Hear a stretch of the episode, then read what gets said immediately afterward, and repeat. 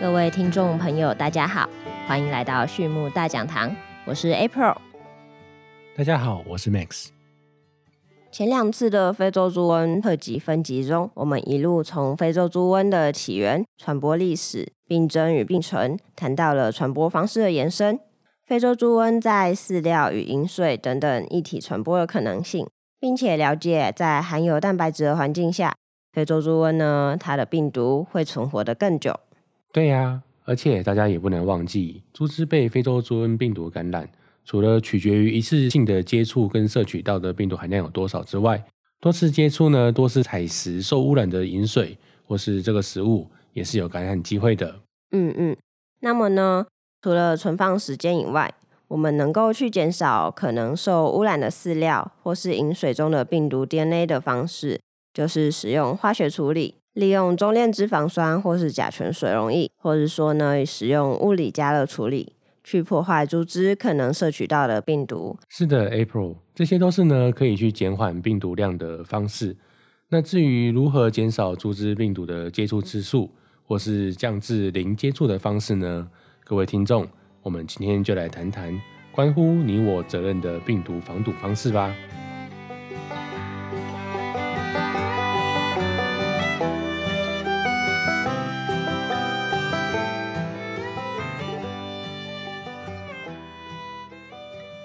Max，我们前面谈过了这么多种的传染途径，也了解了一些减缓病毒的处理方式。那我们台湾猪农还需要注意些什么呢？对于这个问题呢，其实我觉得要分成几个要素来谈。首先呢，我刚才上面有提到了不同的方式，比如说热处理、化学处理的方式呢，去处理非洲猪瘟病毒。但是呢，我们知道，当我们做的防护罩越多、保护越多的时候呢，动物呢就越不容易去被非洲猪瘟病毒感染。换句话说，如果你都做，你每个步骤都做确实，那基本上呢，猪只被非洲猪瘟病毒感染的风险呢就会越低。当然，我们不会说百分之百不可能被感染，这是不可能的，没有事情是百分之百的。但是呢，可以去大幅降低被非洲猪瘟病毒感染的几率。那对于 April 刚刚的问题呢，首先我们要谈到就是饲料的问题。先不讨论说这个猪农它是使用完全料的配方，还是使用了厨余。那我们现在讨论说，为什么猪要吃饲料？嗯，猪要吃饲料，是不是因为它们要维持健康，还有它们生长所需呢？对的，其实大家都知道我们为什么要吃饭，因为肚子饿。那我们需要去维持我们自己的生长，为了维持我们自己的这个体组成，为了让我们存活下去，所以我们必须得吃东西。那猪也是一样。那所以在这样的基础之上呢，我们应该去提供动物降低风险的一些饲粮，同时也会去考量一些合适的程度跟可以被接受的成本。如果说今天饲料的成本很高哦，但猪虽然长得非常好，长得非常快，但是饲料成本太高，我们负担不起，那也不可能。那所以说呢，我们同时会考虑到饲料的使用的风险、饲料使用的成本以及这个动物的生长表现之后呢，我们才会来添购饲料。那同时呢，我们也应该要去考虑说饲料原料的原产地的疫情状况。像我们的玉米大多来自美国、阿根廷或是非洲等等的国家，那我们就会去思考说，哎，我今天用的玉米是美国玉米，那它可能会有什么样的疫情的状况？它会不会携带病毒？那就像刚刚上面提到的，比较容易携带病毒的是一些蛋白产量比较高的饲料原料。所以说呢，在购买大豆粕的时候，或者是购买鱼粉的时候，甚至说这个肉骨粉、鸡粉等等之类的，都是我们比较需要去注意的一个部分。那另外呢，就是在饲料、饲料原料还有饲料厂三个地方，都是我们这一批饲料会经过的地方。那他们的生物安全呢，对于猪只生产阶段的传染病风险的调整是非常重要的。如果说可以实施以饲料为重点的生物安全流程呢，就可以去降低很大程度上病毒传播的风险，那去避免呢疫情的传播。那么除了我们刚刚提到的生物安全跟采购方面的考量之外呢，其实如果说能在原产地去做一些比较有效的呃物理或是化学的处理，也可以去降低非洲猪瘟病毒在原物料生存的可能性。那当我们在进口一些比较高风险的原物料，比如说豆粉的时候呢，我们除了在入关的时候可以去做一个检测之外呢，那也可以将这个原物料去把它做高温碾碎、压榨或是打粒的过程。总之呢，用一些比较高温的方式或高压的方式去做一些物理的处理。那在配试成完全料之前呢，将这些潜在的病毒的呃去把它破坏。那接着呢，就可以去降低这些病毒的传播的风险。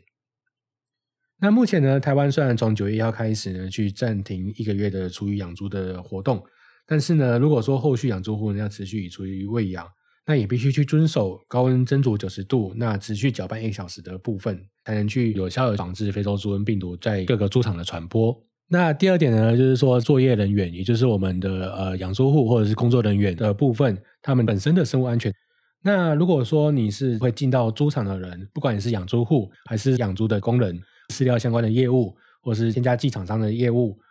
那你从国外，尤其是非洲猪瘟疫区返回台湾的时候呢，就必须进行消毒的动作。那最好呢，能隔离一周再进入动物饲养场会比较安全。那如果说有吃到含有非洲猪瘟的食品，或者是说曾经有接触到这些高风险的原料的时候呢，也是一样的原理。总的来说，平常就应该去做一个定期定时的消毒跟杀菌，去减少牧场周围啊环境的病媒蚊的存在。去做一些防鼠的动作，比如说用一些老鼠药哦，去防治老鼠，那让老鼠不要进到牧场之内。最好出入猪场的人员跟这个车辆呢，都要有一些防疫的措施，登记消毒。那最后呢，如果还是不幸的有发现猪只有异常的部分呢，就应该赶快的去通报，那找到兽医来诊治，看是什么问题。那如果说真的有非洲猪瘟的问题，那也不要隐匿，赶快呢去把它通报出来。通报出来呢，会有很多的专家学者来帮忙解决这个问题。那如果说隐匿呢，会对产业造成一个非常大的伤害。最后呢，还是要说，只要没有病毒，就不会有感染的问题。换句话说，你只要保持牧场的清净，保持周围环境的干净整洁，那让病毒不要进来，猪只呢就不会感染非洲猪瘟。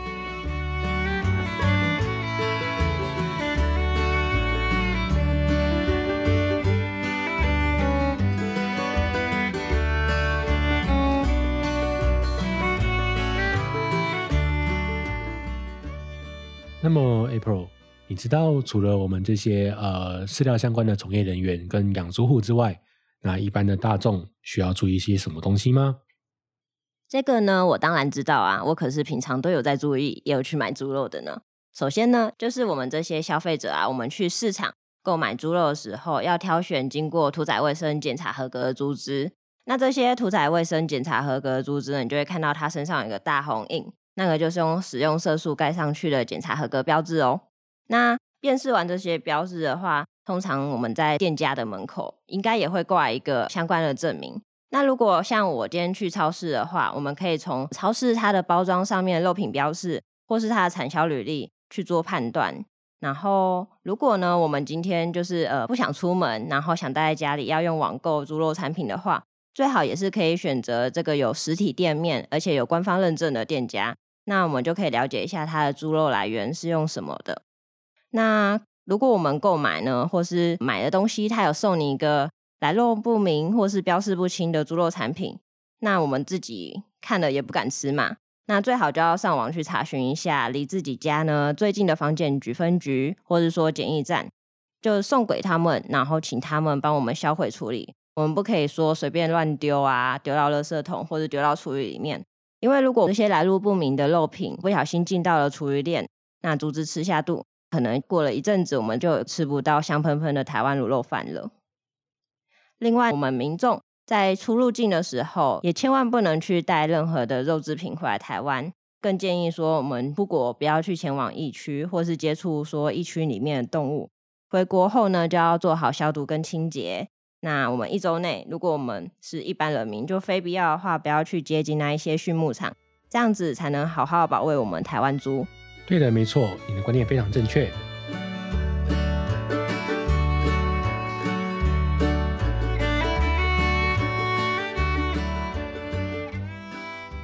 那么，我们请 Max 来帮大家一次性统整我们这三次特辑的内容吧，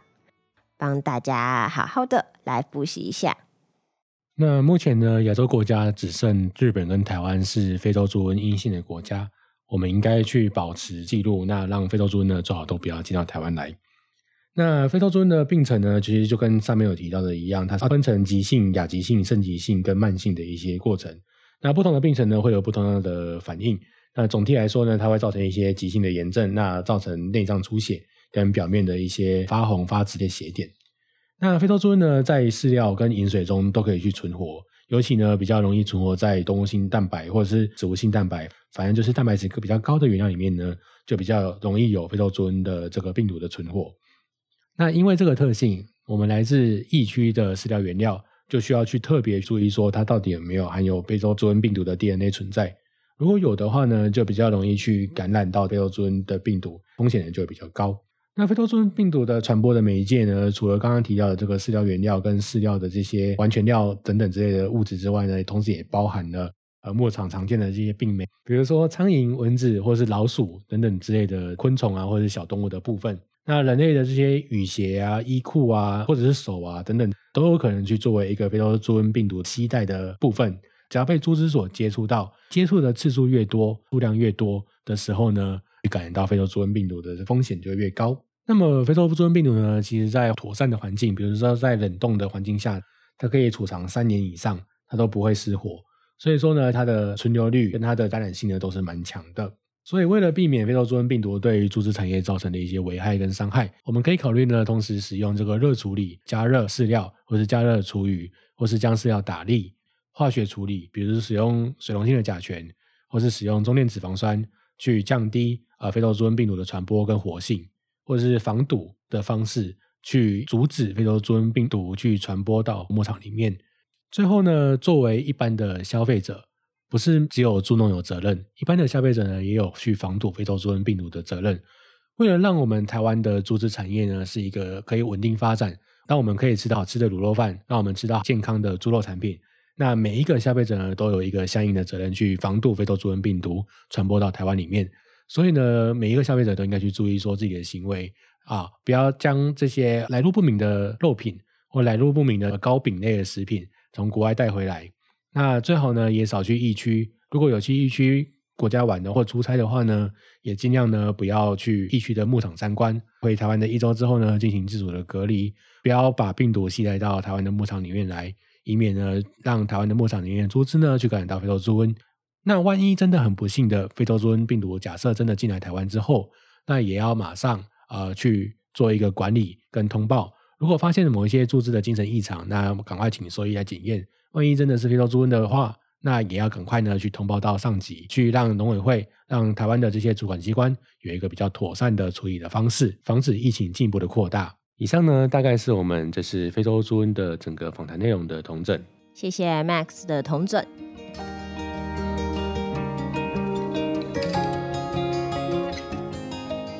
那么我们今天的分享就到这边，